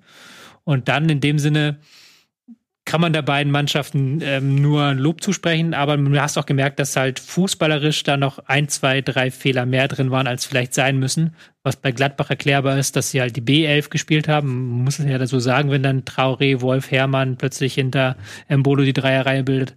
Und bei Hertha halt, dass da immer noch ein Prozess ist, der langsam stattfindet, der immer noch nicht ganz ausgereift ist, der immer noch am Ausreifen ist. Entsprechend ich es okay, die Punkteteilung. Ich fand es jetzt aber nicht das beste Fußballspiel, das ich je in meinem Leben gesehen habe. Hm. Ja, bei, ich finde, bei Gladbach merkt man mit noch am stärksten bei allen Mannschaften, die eine Doppelbelastung haben, diesen Kräfteverschleiß. Mhm. Weil die auch in der Champions League in der Rolle sind, wo die in keinem einzigen Spiel mal den Fuß vom Gas nehmen konnten, aufgrund der Gruppenkonstellation. Du hast mit Real Madrid äh, und Inter Mailand allein schon vier Spiele, wo du wirklich bis an die Grenze und drüber hinausgehen musst. Dann hattest du mit äh, Donetsk zwei Spiele, äh, wo du auch nicht vom Gas gehen konntest, weil du gezwungen warst, die zu gewinnen, um in der Gruppe überleben zu können, sodass die da wirklich sich komplett verausgaben mussten. Anders als Bayern oder auch Dortmund, für die es am Ende ich, äh, teilweise nicht mal mehr um den Gruppensieg ging, weil sie den schon hatten. Ja, ich habe diese Woche den Rasenfunk wieder moderieren dürfen. Schöne mhm. Grüße darin. Und da hat mein Gast halt was auch sehr Interessantes gesagt, ähm, dass so eine Europa League-Belastung ist eine andere als eine Champions League-Belastung. Gerade wenn du halt mit Gladbach eine Mannschaft, die das nicht gewohnt ist und die auch für die das Ereignisse sind, das sind ja, ja nochmal sowohl mental als auch körperlich ganz anderer Stress gegen Real Madrid zu spielen, gegen Inter Mailand zu spielen, als wenn Leverkusen zum Beispiel nach Prag reisen muss mit Spielern, die halt auch schon teilweise Champions League Erfahrung haben, also halt da auch für die das auch noch nicht so besonders ist. Dann ist das weder mental noch körperlich diese extreme Belastung. Du musst da halt nicht an das Limit gehen, als das Gladbach gegangen ist. Mhm. Und die sind halt auch am Kotzen gewesen die letzten Wochen. Das hast du ja auch gemerkt ja. bei Gladbacher Spielen. Da ist nichts mehr von diesem Hauruck-Pressing des letzten Jahres übrig geblieben. Das war viel, viel Stückwerk. Und die waren jetzt auch ähm, ganz froh, so habe mich da ein bisschen unterhalten können. Die waren ganz froh, dass sie dieses Spiel halt einfach über Intensität bestreiten konnten, dass sie da sowas mal wieder drin hatten. Mhm. So, so, blöd das klingt, aber für die war das ein guter Auftritt, weil die gesagt haben, die Hertha, die hatten halt richtig Bock, uns mit Körperlichkeit und mit Pressing äh, den Trade abzukaufen. Wir haben das einfach kontern können. Wir haben mal zeigen können, dass wir auch noch 250 Sprints in einem Spiel machen können. Das war denen ganz wichtig, auch wenn das Ergebnis am Ende nicht gestimmt hat. Ja. Und jetzt spielt man in der Champions League. Oh, Eddie sagt was, ich höre dich aber nicht. So, ich war mute, sorry. ähm, nee, ich wollte nur sagen, was ihr auch im Prinzip schon gerade gesagt hat, dass es für Gladbach ist natürlich diese Champions League-Saison auch noch ein Stück weit was Besonderes, als ähm, das jetzt für die Bayern oder so ist. Also für die waren das natürlich auch für die Fans, auch wenn die nur am, äh, an den Bildschirmen sind, sind das natürlich Auftritte Gladbach gegen Real oder so. Das sieht man natürlich nicht jede Saison oder so. Ähm, das sind ganz besondere Momente für die Fans, für die Spieler. Da äh, wirfst du natürlich alles rein. Und ähm, jetzt, du wolltest auch gerade sagen, ne, gegen Man City kommt ja. schon wieder das nächste Kaliber. Also, das ist natürlich so, es erinnert mich so ein bisschen an diese letzte Saison, wo die Eintracht in der Euroleague immer weiter kam und man gemerkt hat, dass ihnen so in der Liga so ein bisschen die Luft ausgeht, aber du warst auch schon so, wie man, wie man im Pokern sagt, pot committed. Du warst schon zu weit drinne. Du hattest schon zu viel Geld im Pot, um jetzt irgendwie ähm, wieder rauszugehen und zu sagen, ja, okay, komm, sondern du bist dann im Halbfinale gegen Chelsea und dann rennst du natürlich auch, bis die Beine bluten und das merkst du dann aber logischerweise noch wieder im nächsten Bundesligaspiel. Ähm, insofern gut, dass Gladbach ja so einen relativ breiten Kader hat, auch gerade in der Offensive äh, gut aufgestellt ist, aber man merkt's, klar. Ja, äh, das Gute ist, anhand dieser Auslosung, dass man vermutlich im Achtelfinale rausgehen wird. Das heißt, ja, ich weiß, auch Manchester City schwächelt gerade. Sie sind in der Liga ähm, nicht gut gestartet, sind da eigentlich nur im Mittelfeld. Und äh, haben auch mit dieser Belastung zu kämpfen, aber es ist ein Champions League Achtelfinale. Guardiola wird seine Prioritäten, denke ich, auf die Champions League setzen. Ganz einfach, weil das der Titel ist, der ihm fehlt, an dem er sich auch selber messen lassen möchte, weil es viel einfacher ist, dieses Jahr die Champions League zu holen als den englischen Ligatitel, weil ähm, das, was du da in der Liga noch äh, an Punkten holen müsstest, ist auch gigantisch und deswegen glaube ich, dass die dieses Spiel priorisieren, priorisieren werden gegen Gladbach, ernst machen werden und dann musst du eben schauen, in welcher Verfassung ist Gladbach überhaupt ähm, körperlich und mental. Und das wird schwer. Deswegen ist für mich äh, Manchester City klarer Favorit. Und ich denke, wenn alles normal läuft, wird Gladbach äh, im Achtelfinale gegen Manchester City rausfliegen. Und dann hast du die Situation, dass sie nicht mehr in die Euroleague müssen, weil sie eben ins Achtelfinale gekommen sind. Und dann haben sie die komplette Rückrunde im Prinzip Ruhe.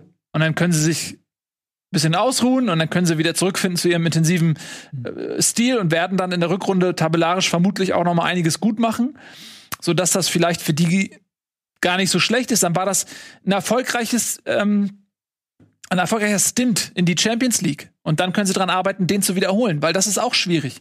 Jetzt, was bringt dir das, wenn du ein Jahr Champions League spielst und dann ist aber die Belastung so hoch, dass du es einfach nicht wiederholen kannst? Dann hast du davon gar nichts. Mhm. Und sie werden eventuell ihren Trainer verlieren. Ne? Wir haben über Dortmund gesprochen, die ihre Fühler da wohl ausstrecken. Ja, musst du schauen. Also ich glaube, mit Gladbach ist wahrscheinlich in der Rückrunde dann unter diesen Gegebenheiten nochmal zu rechnen werden noch mal ein bisschen was aufholen. Lass uns mal über eine Mannschaft sprechen, die noch gehörig aufholen muss. Und das ist Schalke 04, weil das war ein höchst dramatisches Spiel. Es stand natürlich rein aus sportlicher Sicht schon mal unter Hochspannung, denn man muss jetzt gegen Vereine wie Augsburg einfach langsam mal anfangen, auch dreifach zu punkten. Äh, das hat wieder nicht funktioniert. Der Spielverlauf war wirklich dramatisch. Man liegt 1-0 hinten Davor war noch diese äh, unglaublich schwere Verletzung äh, von Marc Uth, der noch ähm, nach dem Zusammenstoß mit Udukai noch in der Luft bewusstlos wurde. Man hat das gesehen und wie er dann einfach äh, quasi auf den Boden geknallt ist. Das war fürchterlich. Ähm, sehr, sehr lange Unterbrechung, Spielstand kurz vorm Abbruch auch. Da waren die Gedanken sowohl bei Spielern als auch bei Zuschauern wahrscheinlich erstmal woanders. Ähm, er hat zum Glück glaube ich, keine schweren Folgeschäden. Er ist dann relativ schnell wieder zu Bewusstsein gekommen und auch natürlich versorgt worden. Und ich glaube, es geht ihm jetzt soweit gut.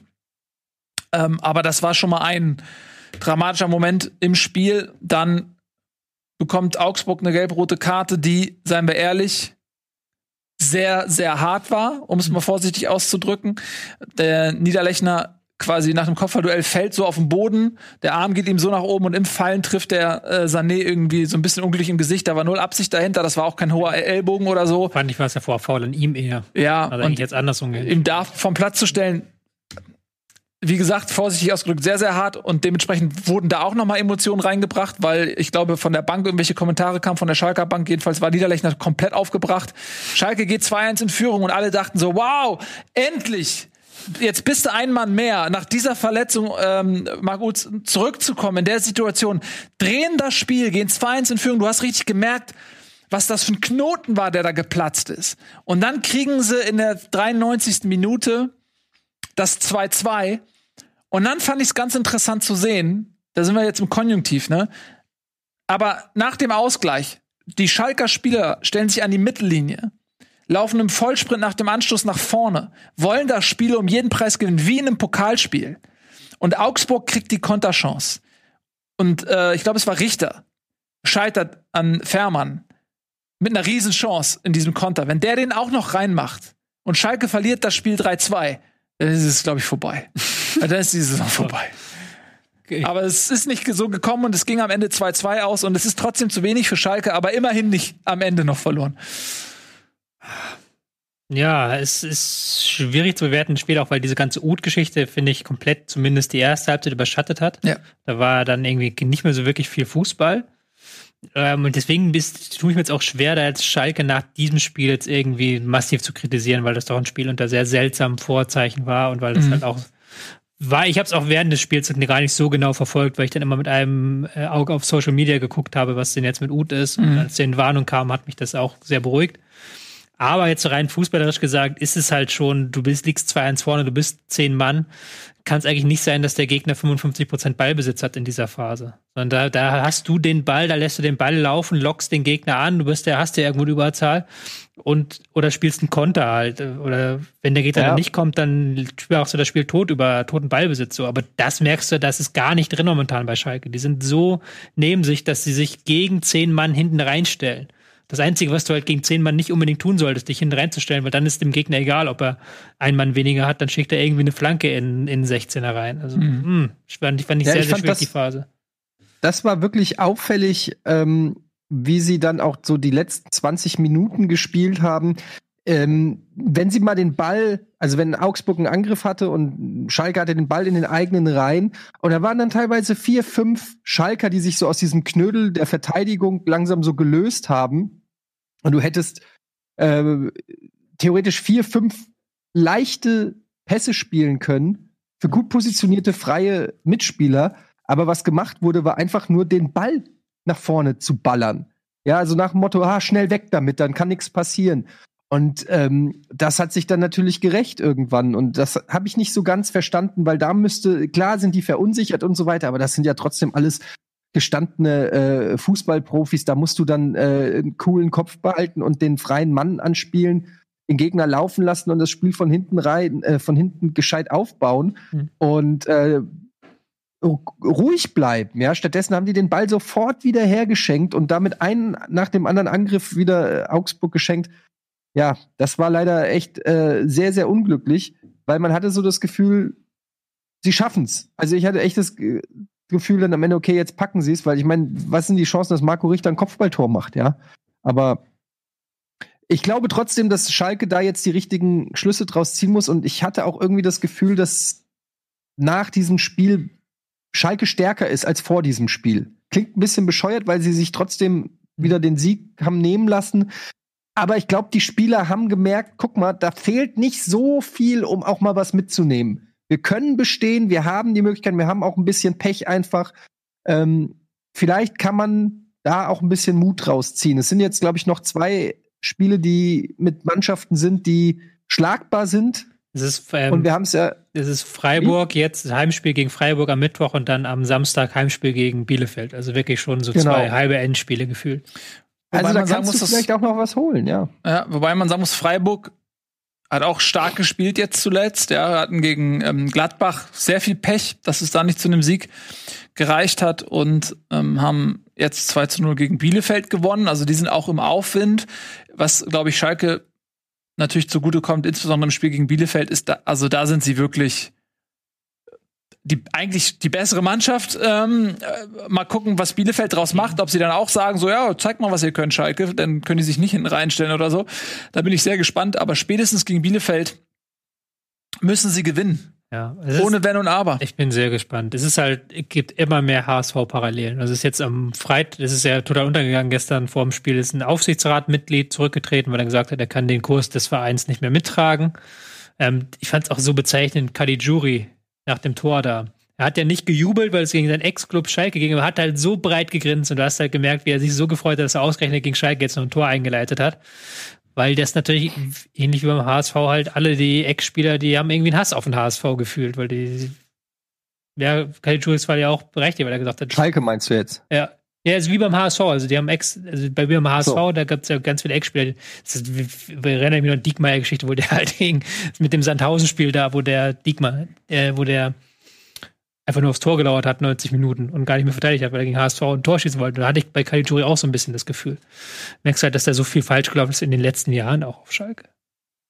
Definitiv. Ja, das haben wir ja schon oft besprochen. Jetzt gilt es einfach nur zu überleben. Die sind, haben sich jetzt da in die Scheiße geritten. Jetzt ähm, müssen sie diese Saison überleben. Und das wird schwer genug werden. Ja, ein ähm, weiteres Kellerduell hat waren eben diese Mainzer, die wir auch schon angesprochen hatten als Abstiegskonkurrenten der Königsblauen und erste FC Köln, die mal wieder, das können die irgendwie, ne? Machen ab und zu mal eine Serie, wachen sie auf, machen eine Serie, legen sich wieder schlafen.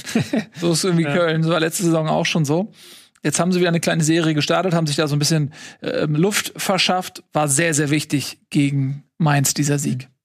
Also erste Halbzeit war brutal langweilig. Ich habe es mir über 90 Minuten reingezogen. Brutal langweiliges Spiel. weil Köln gesagt hat, hier Mainz macht ihr mal, wir sind hier das Auswärtsteam, ihr müsst ja unbedingt siegen gegen uns, guckt mal, was ihr macht. Und Mainz hat natürlich keine Idee gehabt, was wir mit dem Ball anfangen sollen. Ist ja nichts Neues, ist ja ein allgemeines Problem diese Saison. Dann nach der Pause gab es so eine richtig schöne Kölner Phase, muss ich sagen. Da fand ich sie sehr stark. Die, seit sie auf diese, auf diese Dreierkette umgestellt haben und vorne dann so Wechsel drei Mann, zwei Mann spielen, finde ich sie im Pressing sehr, sehr viel besser. Finde ich sie, haben sie mehr Tiefe im Spiel. Diese Thielmann-Duda-Doppelsturmgeschichte halt ohne echten Stürmer, wo man erst dachte, okay, kaufen die Anderson, haben Modest auf der Bank und spielen dann ohne echten Stürmer. Aber das funktioniert ganz gut. Die haben richtig schön Tempo jetzt, richtig schönen Zug vorne drin und auch im Strafraum eine gute Besetzung. Und dann völlig zu Recht in Führung gegangen. Und dann genauso, aber völlig blöd, das Spiel dann beinahe noch hergeschenkt mit der gelb-roten Karte gegen Duda. Und dann äh, eine Mannschaft, die noch fast das ähm, Ausgleichstor schafft, was auf 90 Minuten gesehen völlig unverdient gewesen wäre. Aber dann in der Schlussphase hatten sie ja da drei Riesenchancen nicht gemacht. Also einmal mhm. Kaison, zweimal ähm, Mateta. Das war schon knapp am Ende. Ja.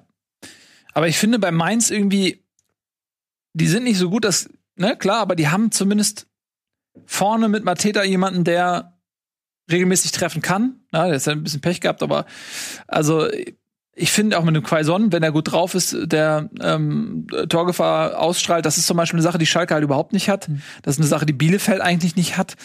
Ähm, das ist so ein bisschen, finde ich, der Vorteil, man hat das Gefühl, in Mainz kann immer mal wieder auch mal eine Serie kommen, so, ne? Dass ja. sie auch mal irgendwie mit zwei, drei starken Spieler am Stück. Das ist auch irgendwie so komisch, weil da sind gute Spieler drin, Boetius zum Beispiel, der ja spielstark ist. Du hast ähm, mit, eigentlich mit Nia KT und Sten Just gute Abwehrspieler. Mhm. Aber es ist dann auch bezeichnend, die einzige gute Chance äh, in den ersten 80 Minuten von Mainz ist, als St. Just nach vorne stürmt und dann die Flanke schlägt auf äh, Mateta, der das Ding dann vorbei macht. Und du denkst dir, wie kann das denn sein, dass, der, dass die einzige Chance, die eingeleitet wird, von einem Innenverteidiger eingeleitet wird? Wo ist denn das Mittelfeld über das ganze Spiel hinweg? Und Kevin Stöger sitzt halt die Hälfte der Zeit auf der Bank und ja. kommt dann rein und, und macht dann auch immer was. Also der kreiert dann ja plötzlich Chancen. Ähm, und der hat ja auch die rot, gelb-rote Karte maßgeblich provoziert gegen Duda, indem er sich halt da geschickt halt fallen lassen. Aber der darf dann nicht spielen und wird dann auch noch angemeckert, wenn er öffentlich fordert, dass er mehr spielt. Also es ist eine schwierige Gemengelage da. Ja, der war in Düsseldorf letztes Jahr einer der Garanten, weshalb sie bis zum Schluss noch um den Klassenhalt spielen konnten. Der ist noch nicht ganz angekommen ähm, in Mainz. Ja, mal gucken, ob da vielleicht auch noch mal irgendwas passiert auf dem Trainerposten bis zum Ende der Saison. Ja, ist auch eine Interimslösung eigentlich, ja. der Jan Moritz Lichte. Ja. ja, na gut. Also die beiden auf jeden Fall sind noch nicht ganz raus. Dann haben wir noch Freiburg gegen Bielefeld, auch zwei Mannschaften, die wir gerade schon äh, hin und wieder mal erwähnt hatten. Für Freiburg, ja, war das ein wichtiger Sieg, um da jetzt sich auch so ein bisschen mal ähm, aus dem Abstiegskampf zu verabschieden und mal wieder gen Mittelfeld zu schauen, sind tatsächlich jetzt auch nur zwei Punkte bis Platz neun bis zur Eintracht. Also das ist äh, von Platz neun bis Platz 15 sehr dicht beieinander. Das ist wirklich dann sind nur drei Punkte Unterschied.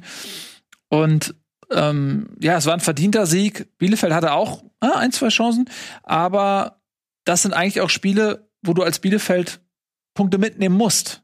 Mhm. Ja? Weil so viele Chancen gegen die etwas besseren Top-Teams wird es noch schwieriger. Ja, also du merkst halt mittlerweile sehr stark, dass der Kader nicht dass viele Spieler, die in der zweiten Liga sehr, sehr gut performt haben, jetzt nicht mehr ganz so gut performen. Dass zum Beispiel ein Hartl, ein Pretel im Mittelfeld überfordert sind, wenn der Gegner halt sie anläuft. Und Freiburg hat in der ersten halben wirklich Gas gegeben, hat sich Chancen erarbeitet, hat Bielefeld nicht ins Aufbauspiel kommen lassen. Und da war dann wirklich schon zu sehen, diese eine Mannschaft kommt aus der zweiten Liga, die andere Mannschaft hat einige Jahre Erfahrung in der ersten Liga, auch im körperlichen Bereich. Ja. ja. In der zweiten Halbzeit ist dann Bielefeld besser ins Spiel gekommen. Ja, diese Führung von Freiburg war dann eigentlich genau in der Phase, wo Bielefeld ähm, das Spiel in, unter Kontrolle hatte. Aber auch da wieder sind das dann so Geschichten, wo du individuell einfach merkst, da reicht's nicht. Van der Horn, der da dieses wirklich unnötige Foul auch ähm, Foul ja. macht. Das ist dann ein bisschen schwierig und das ist dann auch ein wichtiger Sieg für Freiburg kann man so ein bisschen das sagen, was man bei Köln gesagt hat, seit die auf Dreierkette umgestellt haben, funktioniert es besser. Seitdem stehen sie defensiv besser, kommt Günther wieder besser zur Geltung, kommt Schmid wieder besser zur Geltung. Die machen sich gerade ein bisschen. Ja. Ich denke auch, die werden am Ende der Saison nicht so viel mit Abstieg zu tun haben. Dafür, glaube ich, ist Freiburg eigentlich zu gefestigt auch und haben mhm. äh, sich ja eigentlich auch mit, ganz gut verstärkt. Ähm, Ja, Santa Maria kommt so langsam. Ja. Also seitdem ich den bei Kickbase verkauft habe, zeigt er einige wirklich gute Leistungen. Ja. Hat jetzt auch wieder einige richtig schöne Pässe gespielt. Der hat, der hat so einen, so einen geilen Pass drauf, der, der direkt in den Fuß des, also so ein Chip-Pass, der direkt in den Fuß des Mitspielers fällt. Mhm. Ähm, ich, ich mag den, aber der hat ein bisschen gebraucht, bis halt dieses körperliche und dieses Pressing-Ding so hat. Das hat immer noch nicht 100% drauf. Das ist immer noch so eine kleine Schwachstelle, aber das, wenn er das halt auch noch hinbekommt im Streichen, im Streichfußball, dann ist das schon eine gute Ergänzung. Definitiv. Also, damit haben wir, glaube ich, alle Spiele besprochen. Ich glaube, uns ist keins durchgeflutscht. Dann würde ich ganz gerne noch einmal ganz kurz äh, zur Champions League. The Champions! Da wurden nämlich die Begegnen, Begegnungen ausgelost. Wir haben ja schon erwähnt, dass Gladbach gegen Manchester City spielen muss. Wurden ja auch Gruppenzweiter. Und die Bayern haben es mit Lazio Rom zu tun. Ähm, ja, da sind sie klarer Favorit meiner Meinung nach. Lazio hat zwar im Hinspiel Dortmund dominiert und auch zu Recht gewonnen, aber konnten auch danach ähm, jetzt in der Gruppe auch nicht mehr alles gewinnen, sind sogar nur Gruppenzweiter geworden. Ähm, also da sind für mich die Bayern klarer Favorit. Dortmund spielt gegen Sevilla und Sevilla ist starke Mannschaft, die man nicht unterschätzen sollte. Mal gucken, wie Dortmund jetzt nach dem Trainerwechsel so performt. Das wird, glaube ich, nicht so leicht, wie man auf den ersten Blick glaubt. Für mich ist trotzdem Dortmund leichter Favorit. Ja, Aber stimmt das, was ich lese, dass das erst. Nee, das ist ein Druck. Das ist bei Transfermarkt, glaube ich, ein Fehler, ne? Zehnter, Dritter? Das kann ja nicht sein. 17.2. ist März. das Spiel. Also die kann sogar schon sein, Nee, dass die Rück Dortmund, Dortmund, Dortmund, Sevilla. Das ist das Rückspiel dann. das kann sein, dass die Rückspiele so, dann erst sind. Die sind jetzt ein bisschen ja, okay. längere Pause mit der Champions League. Die kommt erst äh, Ende ja. Februar. Februar geht's erst los, ja. Ja. Krass. Ähm, ich habe Sevilla nicht so viel gesehen, muss ich dieses Jahr äh, gestehen. Hatten ja auch einige Abgänge äh, zu verkraften nach diesem Europa League-Sieg, den sie jetzt wieder geholt haben. Aber die sind natürlich in diesen Wettbewerben immer brutal stark und die sind immer, die werfen da immer 100% rein. Da bin ich sehr gespannt. Aber das ist halt null abzusehen momentan, weil wir ja auch gar nicht wissen, was kommt jetzt beim BVB bei raus. Ist Ja. das eine Lame Duck-Periode? Ist das jetzt ein äh, Flixes Revival? Ich weiß es nicht. Ja. Und dann äh, haben wir Leipzig, die müssen gegen Liverpool ran. Das wird echt mal spannend. Das wird sehr Schöne spannend, das wird ein schönes Spiel. Freue mich drauf. Der Taktikkonnoisseur sowieso. Ist, mal gucken, also es ist jetzt noch ein bisschen Zeit. Das heißt, auch bei Liverpool werden dann noch Spieler zurückkehren. Man weiß, wer sich da noch verletzt. Für Van Dijk wird es nicht reichen, aber äh, äh, Diego, äh, Diego Jota und äh, Thiago vielleicht ähm, werden dann irgendwie wieder dabei sein. Mal gucken. Ich weiß gar nicht, was mit Joe Gomez ist, ob der dann vielleicht wieder da ist. Ähm, muss man mal schauen. Vielleicht machen die sogar im Winter noch was bei, bei Liverpool. Äh, aber das wird so oder so, glaube ich, echt ein Leckerbissen, dieses Spiel.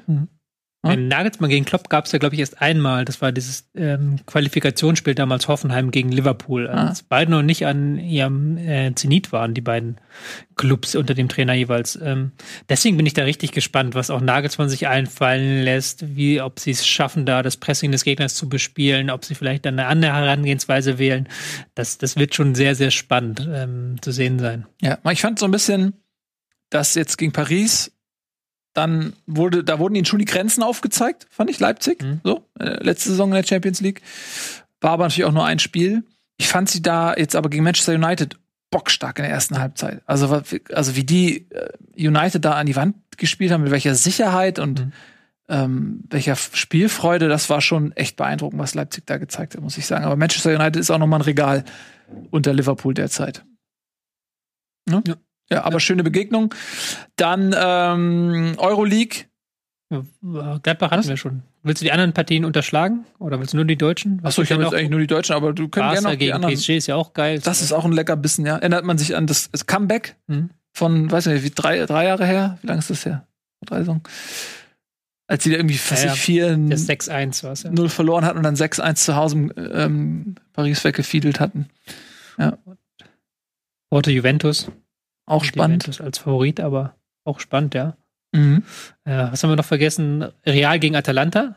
Wird auch spannend zu sein. weil Real spielt auf nicht die beste Saison, haben sich jetzt wieder so ein bisschen ähm, aus der, ähm, der eigenen Mist hochgezogen, sagen wir es mal so, mit den Siegen gegen Gladbach und jetzt gegen Atletico.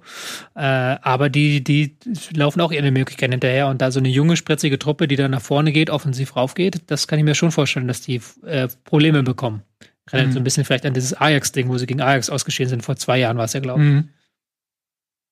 Was haben wir jetzt noch vergessen? Ich überlege, ähm, Chelsea gegen Atletico. Ja. Ja. Jetzt, wenn das jetzt das Chelsea unter Mourinho wäre, würde ich sagen, das Power kann, Defense. das kann sehr zäh werden, so, ne? Zwei, zwei Busse, keiner bewegt sich so ungefähr. Aber jetzt das junge Chelsea unter Frank Lampard ist ein anderes Chelsea. Mal Mhm. gucken. Sind ja auch in der Liga, haben jetzt zwar wieder federn lassen müssen, aber sind ja eigentlich ganz gut gestartet Mhm. in die Premier League-Saison. Mal gucken. Mit Harvards und Werner. Wird auch interessant. Mhm. Gut, dann ähm, Euroleague noch ganz kurz. Leverkusen spielt gegen Bern und Hoffenheim bekommt es mit Molde zu tun und ihr bekommt es jetzt mit unserem Game Talk zu tun. Da sitzen unsere äh, frech frivolen Freunde, äh, zumindest einer sitzt da. Wer ist das? Simon. Den sehe ich hinter der Säule lungern. Und dort geht es jetzt natürlich, wie sollte es anders sein, äh, um Cyberpunk 2077. Damit viel Spaß. Das Spiel in aller Munde auch bei uns. Und wir sehen uns dann am nächsten Montag wieder zur Bundesliga. Und da haben wir, glaube ich, jede Menge zu besprechen, weil es ist ja englische Woche. Das heißt, wir haben Zwei die Spiele. zwei Spieltage. Und wer weiß, was bis dahin noch passiert. Vielleicht ist alles, was wir erzählt haben, schon wieder kalter Kaffee. Bis dahin, tschüss und auf Wiedersehen. Tschüss.